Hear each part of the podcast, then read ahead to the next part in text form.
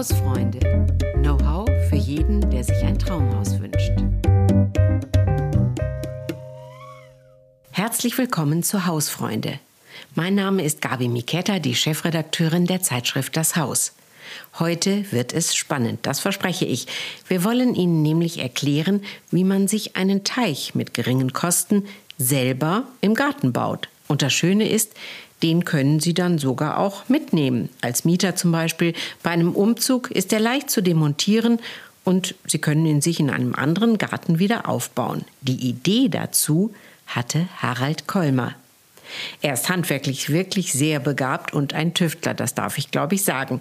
Normalerweise sitzt er hier in meiner Redaktion von Das Haus und ist für alle technischen Abläufe zuständig. Herzlich willkommen, Harald Kolmer. Hallo, liebe Gabi. Wir duzen uns, das haben Sie schon gemerkt. Dazu muss man wissen, dass der Harald Kolmer bei uns einfach der Harry ist, seit Jahrzehnten. Wie kommt man eigentlich auf so eine Idee, Harry, sich einen Gartenteich, also einen Teich im Garten mit Fischen selber zu bauen? Als Kinder früher in der Schule hatten wir einen Teich ähm, in der Schule und das stand auf dem Schulhof und da war eine Mauer drumherum. Und äh, man konnte sich da bequem draufsetzen und diese Unterwasserwelt beobachten. Und das hat mich seit damals so fasziniert, dass mich seither alle Wasserwelten anziehen. Okay. Und ja. das war schlussendlich auch tatsächlich die Formvorlage für den Teich, den ich später selber realisiert habe. Ja, hast du den selber entworfen? Ich habe die Bauweise selber entworfen, weil als Mieter tut man sich schwer, äh, wenn man Mauern erstellt und äh, mit schwerem Gerät arbeiten muss. Wenn man diese Form umsetzt mit Holz und Kies, dann lässt sich das leichter handeln, kostet viel weniger und ähm, ich kann es natürlich mitnehmen, weil ich weiß ja nicht, wie lange ich da wohnen bleibe und hätte dann in meiner nächsten Wohnung natürlich auch gern wieder einen Teich. Äh, das Material bringe ich schon mit und dann ist es im Prinzip nur noch die halbe Arbeit. Klingt nach einer sehr guten praktischen Idee. Wasser im Garten, daran haben ja viele Menschen Freude. In 2020, glaube ich, haben sich viele aus Mangel an Urlaubsmöglichkeiten einen Swimmingpool in den Garten gestellt oder selber was konstruiert. Wir reden ja jetzt über einen Fischteich, richtig? In dem kann man nicht baden. Ähm, der beste Kompromiss ist natürlich ein Schwimmteich, der vereint beides. Also man hat einen Fischteich, aber wenn es jetzt warm wäre und es einen gelüstet, dann könnte man da auch mal problemlos reinsteigen. Also man könnte die Beine mal reinhängen lassen. Zumindest das. Das könnte man machen. Jetzt frage ich gleich vorweg, ähm, ehe Sie, liebe Zuhörerinnen und Zuhörer, ganz neugierig werden, welche Fische hast du denn im Teich, Harry? Also ich hatte Kois im Teich. Also das Klischee ist natürlich das, dass Kois sehr kostspielige Fische sind. Äh, was auch stimmt, wenn man sie vom Züchter kauft, dann kriegt man einen Babyfisch für 50 Euro. Und äh, wenn die eine Größe erreichen von 1,50 Meter, dann kosten die gleich mal 10.000 Euro. Okay. Ein Fisch. Ein Fisch. Das ist ja, das soll man, glaube ich, nicht machen, nur einen Fisch im Teich haben. Der fühlt sich sehr alleine, weil äh, die Fische sind Schwarmtiere und fühlen sich wohl äh, in einer Gruppe von sieben bis neun Tieren. Okay, so, jetzt sag mir aber doch erstmal, jetzt fangen wir mal von vorne an, weil ich denke, vielleicht sind Sie ja auf die Idee gekommen, äh, vielleicht auch so etwas in Ihrem Garten äh, zu bauen. Und äh, der Harry sagt uns jetzt, wie es geht. Wie groß ist denn dein Teich? Wie muss man sich den überhaupt vorstellen? Kannst du den so ein bisschen beschreiben? Wir haben ja nun beim Podcast keine Fotos, keine Bilder. Genau. Der Teich ist zwölf Quadratmeter groß. In der Grundfläche bildet er einen Winkel. Und wenn man die Fläche für einen Teich wählt, ist es schon mal wichtig, dass die eben ist. Also wenn sie nicht eben ist, dann muss man sie halt eben machen, weil sonst kann man die Konstruktion nicht mit der Wasserwaage nivellieren später. Okay, wie ist denn dein Teich? Im Prinzip der Grundriss eines Winkelhauses. Also ein Winkelhaus hat zwei Rechtecke, die in 90 Grad miteinander verbunden sind. Also es geht ums Eck. Ähm, die tiefste Stelle, wie, wie tief ist der? Also die tiefste Stelle ist äh, 1,7 Meter. Das Ganze äh, wird aber terrassenformig ausgeschachtet. Das heißt also, man gräbt nicht einfach nur äh, ein gerades Loch, sondern in der Mitte ist es tief und nach außen geht es terrassenförmig nach oben. Das bietet dann die Gelegenheit, äh, Wasserpflanzen einzubringen und äh, die würden natürlich im hohen Wasser völlig absaufen. Also man braucht Pflanzzonen mit 30 Zentimeter Wasser um den Teich wirklich gut gestalten, gestalten zu können. Gestalten zu können. Okay, vorweg, damit keiner hinterher einen Schreck kriegt, wie lange arbeitet man denn daran? So Pi mal Daumen. Also zwei Möglichkeiten. Entweder man nimmt circa drei Wochen Urlaub oder ähm, man arbeitet nebenher daran, also abends und am Wochenende. Dann müssten aber summa summarum zwei bis drei Monate Arbeitszeit veranschlagen. Okay, also so an einem Wochenende ist das nicht gemacht. Nee, nicht möglich. Nicht möglich. Brauche ich denn einen Bagger oder solche Dinge? Also meiner Erfahrung nach wird der Aushub immer völlig überschätzt. Ja. Ähm, in Wahrheit ist es von Hand mit einer Schaufel an einem Wochenende erledigt. Alleine oder braucht Alleine. man da zehn Freunde noch? Ähm, so viel gehen da gar nicht rein in den Teich. Das heißt, die würden sich furchtbar im Weg stehen. Okay, den Aushub haben wir geschafft. Also das muss man sich wahrscheinlich vorher ausmessen genau oder vielleicht aufzeichnen, wie man das haben will. Das sollte man ja schon genau wissen, wie tief und wie breit und in welcher Form das Ganze da stattfinden soll. Genau, und man misst natürlich auch ständig nach. Mhm. Was gibt es denn noch zu beachten? Es kommt auf das Grundstück an. Wenn das Grundstück recht groß ist, würde ich darauf achten, es äh, möglichst nahe ans Haus zu bauen. Ähm, das hat mehrere Vorteile. Man sieht äh, den Teich dann von der Terrasse aus. Meiner Erfahrung nach mm, ist der, also bildet sich da auch ein Treffpunkt für Nachbarn und Freunde und da ist es gut, wenn die Küche ums Eck ist. Ah, ich, also ich, ich ver vermute jetzt einfach mal, da sitzt man abends dann auf dem Rand des Teichs auch mal mit dem Bierchen. Ja, wir Kann haben auch sein. schon gegessen am Teich, weil da ist ja, eine, wie gesagt, eine Mauer drumherum, wo man sitzen kann. Und haben uns dann das Essen auf Holzschalen gegenseitig übers Wasser zugeschoben. Ach Gott, das ist ja süß. Ja, nett. Also das ist so ein Mittelpunkt. Äh, soll es denn schattig oder eher sonnig sein oder welche Lage muss man da wählen? Oder unter einem Baum oder so?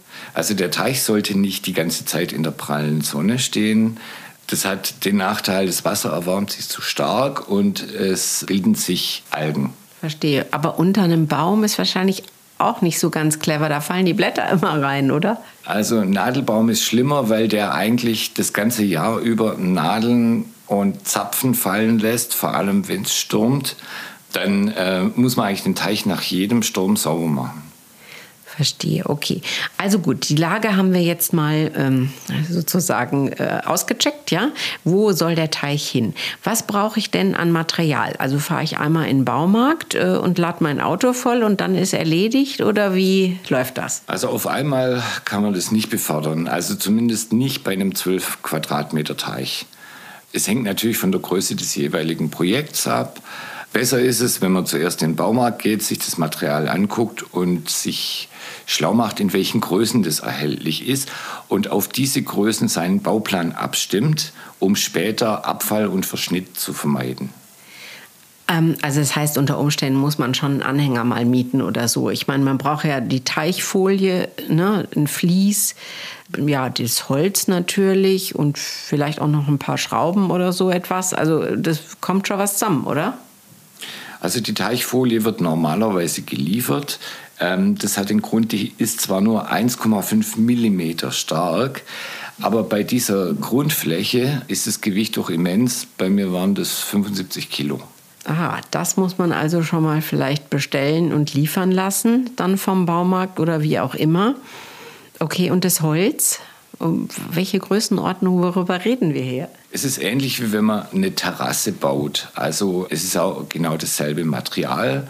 Äh, man nimmt am besten Bankerei oder Douglasie. Das sind Hölzer, die beständig sind. Die halten auf jeden Fall Minimum zehn Jahre im Freien.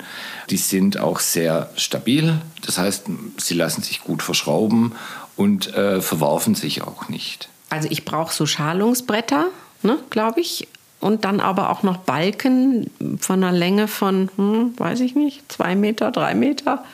Also die Balken, die kann man in einer Länge von 2,40 Meter kaufen und ähm, die lassen sich auch bequem auf die Länge sägen, äh, die man benötigt. Na, das ist ja schon mal gut. Und dann brauche ich, glaube ich, noch Kies. Kies äh, brauchen wir jede auch Menge. Auch schwer, oder? Kies brauchen wir jede Menge.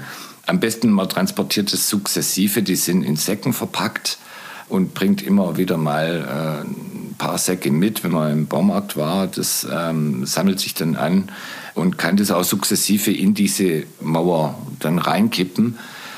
Also der Kies dient vor allem der Stabilität, dass das Ding Gewicht kriegt und auch stehen bleibt. Kannst du ungefähr die Kosten schätzen? So Pi mal Daumen für deine Größe. Wie viel hast du da so ausgegeben? Zum einen haben wir das Material, das Baumaterial, also alles, was Holz ist.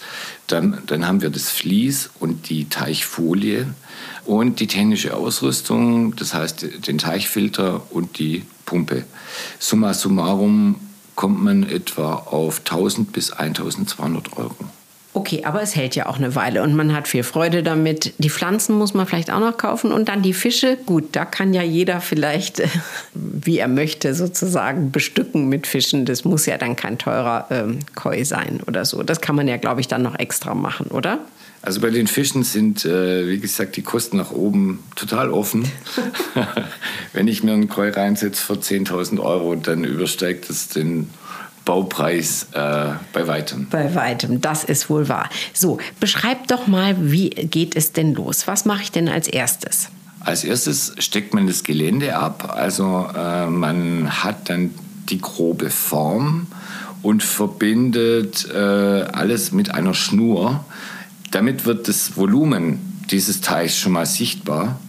Es ist anders, wenn man in der Grundfläche denkt oder im, äh, im 3D-Raum klar, ich muss ja sozusagen in die Tiefe mit, mitberechnen. Vor allem auch in die Höhe, weil der ganze Teich ist ja umschlossen von einer Mauer aus Holz, mhm. sodass man dran sitzen kann. Mhm, genau. Ähm, und was machst du? Also, du hast jetzt abgesteckt mit der Schnur alles. Was mhm. passiert dann? Also, wenn das Gelände abgesteckt ist, dann schlägt man an den Ecken Einschlaghülsen ein. Das sind Spitzen aus Metall, die sind ungefähr 45 Zentimeter lang und oben lassen sich Balken reinstecken. Ah, ja, so, das kennt man, glaube ich, vom Zaunbau auch so manchmal, oder? So, so kann man auch einen Zaun, die Eckpfeiler so einsetzen. Genau, damit lässt sich das Ganze fest im Boden verankern, ohne Zement oder Beton zu gebrauchen. Das ist ganz, ganz wichtig beim Bau, dass zuerst die Umrandung steht und okay. dass die fest steht. Und erst dann gehe ich rein und äh, schachte das terrassenförmig aus. Verstehe. Also jetzt kommt erst die Holzumrandung und das machst du alles fertig? Genau, das muss schon fertig stehen. Dann hat das Ganze einen stabilen Rand, weil der Aushub, der wird nämlich auch an die Wände angehäufelt, damit sich später der Wasserdruck besser auf die Wände verteilt. Okay, was meinst du jetzt mit Wänden? Also die, die Wände dieser Umrahmung. Der Holzumrahmung. Der Holzumrahmung. Okay, alles klar. Also das muss alles schön äh, stabil sein. Und dann, was kommt dann? Dann kommt dann der Aushub? Dann kommt der Aushub. Ist aber relativ schnell passiert. Äh, was viel, viel mehr Zeit braucht, ist das dauernde Nachmessen. Äh, man ist ständig mit der Wasserwaage unterwegs, äh, ob das alles passt. Weil sonst hat man am, am Ende, äh, wenn man die Sache zusammenfügen muss, vielleicht eine Lücke von 5 cm, die sich dann nicht mehr schließen lässt. Verstehe. Also gut messen, gut immer messen. wieder nachmessen. Alles klar.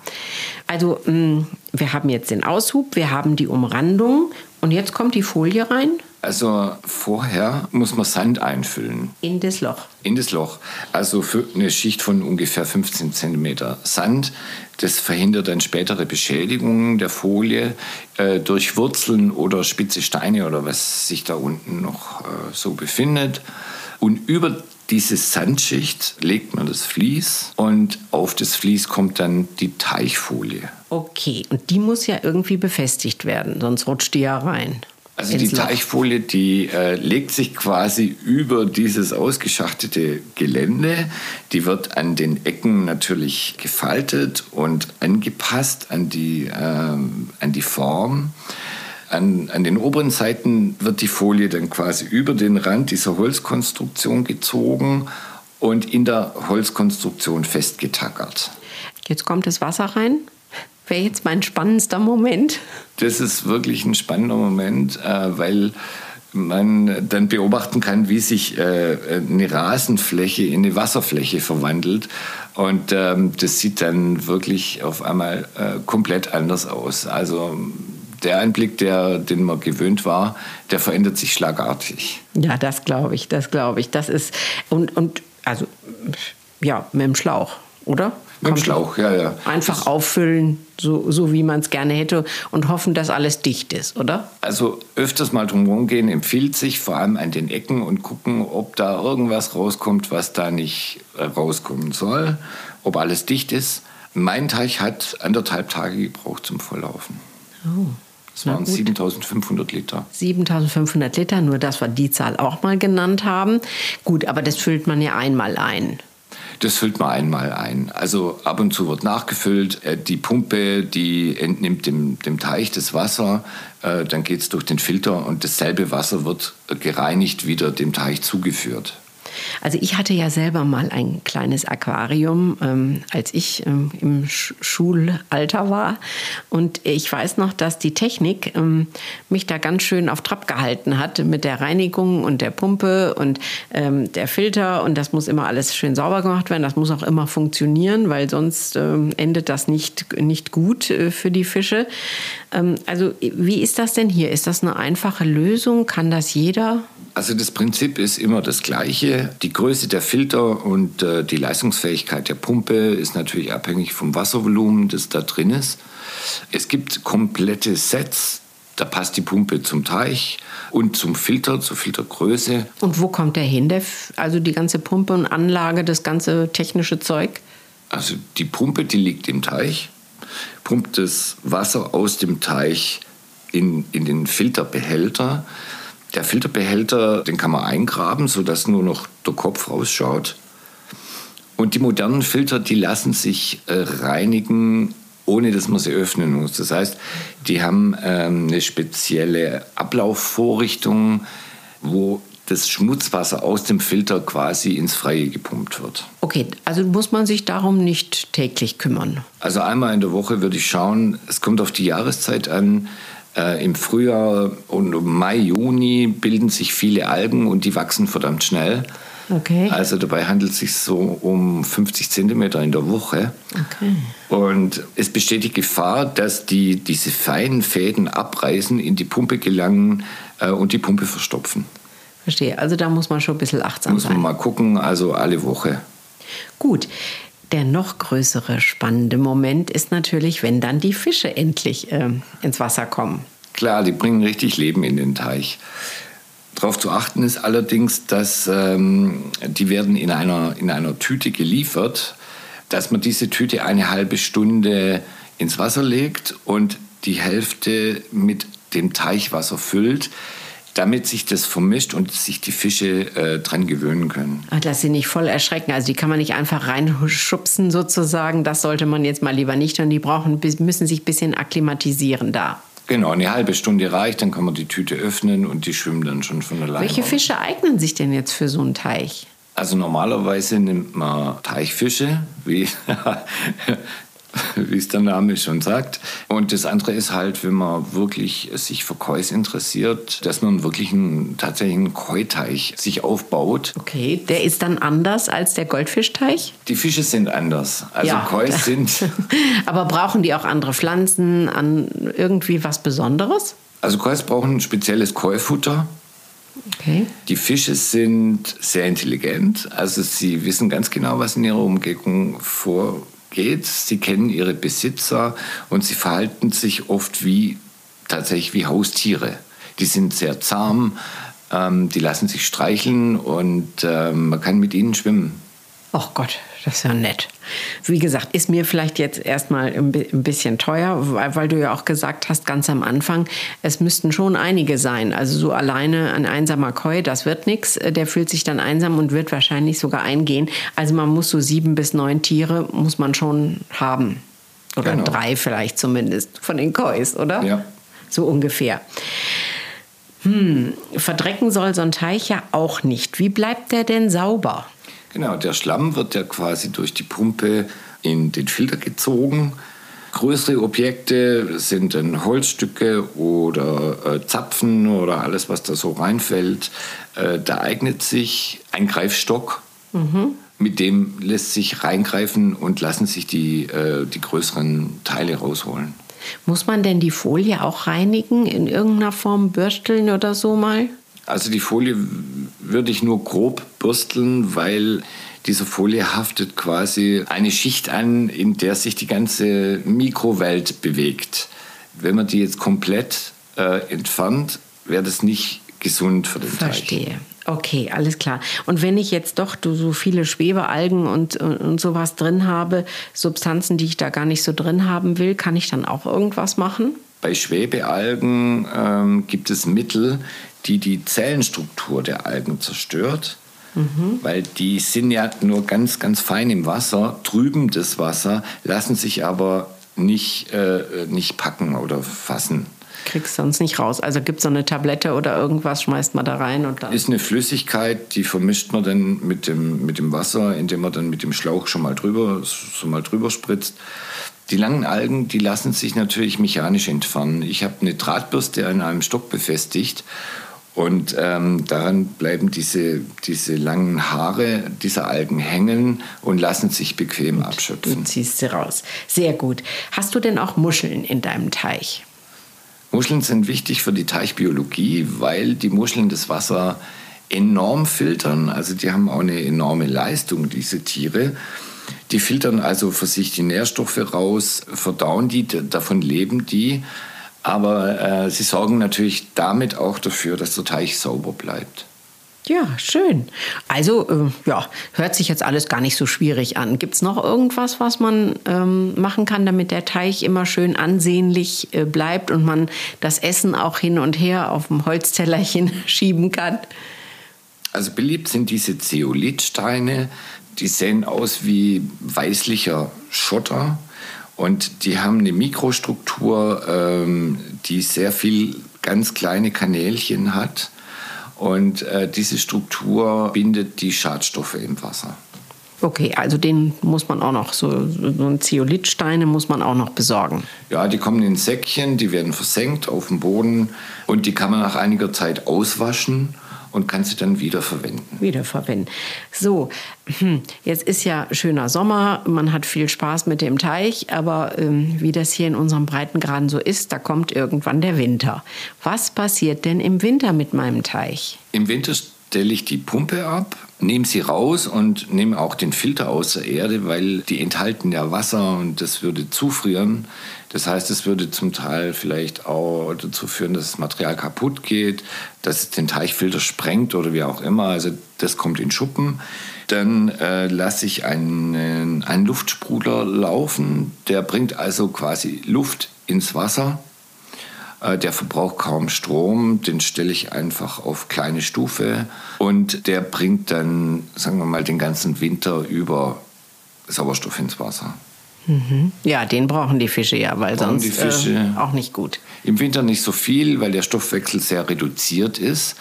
Also das Herz schlägt alle zwei Minuten einmal. Okay. Bei einer Wassertemperatur von plus 4 Grad, das ist die Anomalie des Wassers, äh, haben die so einen reduzierten Stoffwechsel, äh, dass sich da nicht viel tut. Aber natürlich muss immer Sauerstoff im Wasser sein. Klar, klar. Also Pumpe und Filter entfernen und damit die nicht zufrieren. Ein bisschen Sauerstoff ähm, kommt noch rein und dann kann der zufrieren. Dann kommt eine große Gewebefolie ah. drüber, die ist transparent, lässt dann auch im Frühjahr schon mal die ersten Sonnenstrahlen durch und erwärmt den Teich schon mal oder wärmt ihn vor. Die Fische sind dann unten in der tiefsten Stelle wahrscheinlich. Die Fische sind unten an der tiefsten Stelle. Man soll ähm, die auch nicht stören, weil wenn die so halb aufwachen, kann es sein, dass die nach oben treiben und im Eis dann einfrieren. Oh, nee, okay. Also auch wenn ähm, eine kleine Eisschicht oben drüber ist, macht es den Fischen nichts. Die sind dann unten noch ganz friedlich und halten ihren Winterschlaf, sage ich mal ein bisschen. Genau, also das Aber reine du Zufüttern sie macht schon, oder wie? Fischen nichts. Wie geht denn das mit dem Füttern? Die fressen den ganzen Winter über gar nichts. Okay. Also der Zustand ist so ein komaartiger Zustand, also ein sehr, sehr tiefer Schlaf. So, der, das Frühjahr kommt, äh, die Sonnenstrahlen kommen, du nimmst deine ähm, Gewebefolie wieder runter, das Eis taut auf äh, und irgendwann tauchen die dann wieder auf und werden gefüttert und dann kommt die Pumpe wieder dran und der Filter und alles ist gut. Also wenn ich die Teichfolie wegmache, habe ich regelmäßig die Erfahrung gemacht, dass die Fische schon wach sind. Ah. Und schon darauf warten, dass man die Folie Endlich gibt es was zu futtern. Ja, das ist, also die sind schon noch relativ unterkühlt. Die sind zwar wach, aber der Stoffwechsel läuft noch nicht so auf 100. Die fressen zunächst eigentlich gar nichts. Also die brauchen Zeit, sich dann zu gewöhnen an den Wechsel und so. Man tut ab und zu mal ein paar Flocken rein und schaut, ob, ob die dann ähm, langsam hungrig werden. Ja, daran sieht man, äh, ob sie was fressen oder nicht. Gut, ähm, das macht Lust auf einen kleinen Teich im Garten, wobei so klein ist er ja gar nicht, ähm, auf einen Teich im Garten. Und wir hatten ja ganz am Anfang gesagt, das Besondere bei deinem Teich, bei dieser Konstruktion ist, dass du sie mitnehmen könntest. Das heißt, die Fische kommen raus, die Pflanzen kommen raus, Folie wickelst du wieder ein, Kies auch und das Holz auch und nimmst alles mit, theoretisch. Also wenn der Teich dann schon ein paar Jahre stand, dann würde ich die Folie erneuern. Erneuern. Ich ahne es, ja. Äh, die Gefahr, dass die Folie einen Riss kriegt, wenn man sie äh, einrollt und wieder ausrollt, ist natürlich groß. Und also wenn man so einen Schaden hat im Teich, ist der im Nachhinein schwer, schwer zu finden. Okay, also das sollte man dann vielleicht nicht machen ähm, und ein bisschen erneuern. Aber ansonsten ist er ähm, ja äh, transportabel und kann umgesetzt werden. Und ich hoffe, liebe Zuhörerinnen und Zuhörer, dass wir Ihnen Lust gemacht haben auf einen Teich, mit welchen Fischen auch immer. Auf jeden Fall mit Teichmuscheln und Zeolithsteinen, das haben wir jetzt alles gelernt. Ähm, ja, und vielleicht ähm, entscheiden Sie sich noch in diesem Sommer, und bauen ihren eigenen kleinen Teich. Vielen Dank, Harry, für die Informationen. Sie haben gehört, der Harry, der kennt sich wirklich gut aus, auch mit den Fischen. Ähm, also nicht nur mit dem Teichbau, sondern auch mit den äh, Fischen. Und äh, darf ich noch fragen, wie sieht es im Moment in deinem Teich aus? Also im Moment habe ich genau neun Fische. Okay. Entspricht genau der Norm. Die erfreuen sich bester Gesundheit, sind auch schon relativ früh erwacht in diesem Jahr.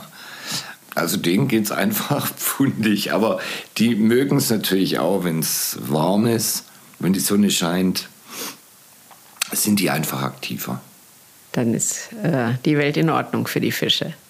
Also vielen, vielen Dank. Wir verabschieden uns und wir wünschen viel Spaß beim Teichbau. Vielen Dank für dein Interesse, Gabi. Wenn Sie Anregungen für Themen haben, würde ich mich freuen, wenn Sie mir vielleicht eine Mail schreiben unter hausfreunde.haus.de. Noch mehr Informationen über den Teichbau finden Sie auch bei uns bei haus.de auf der Webseite. Da steht auch eine Menge drin. Und ansonsten, wie gesagt, schreiben Sie mir eine Mail. Ich leite sie gerne an Harald Kolmer weiter. Alles Gute, tschüss.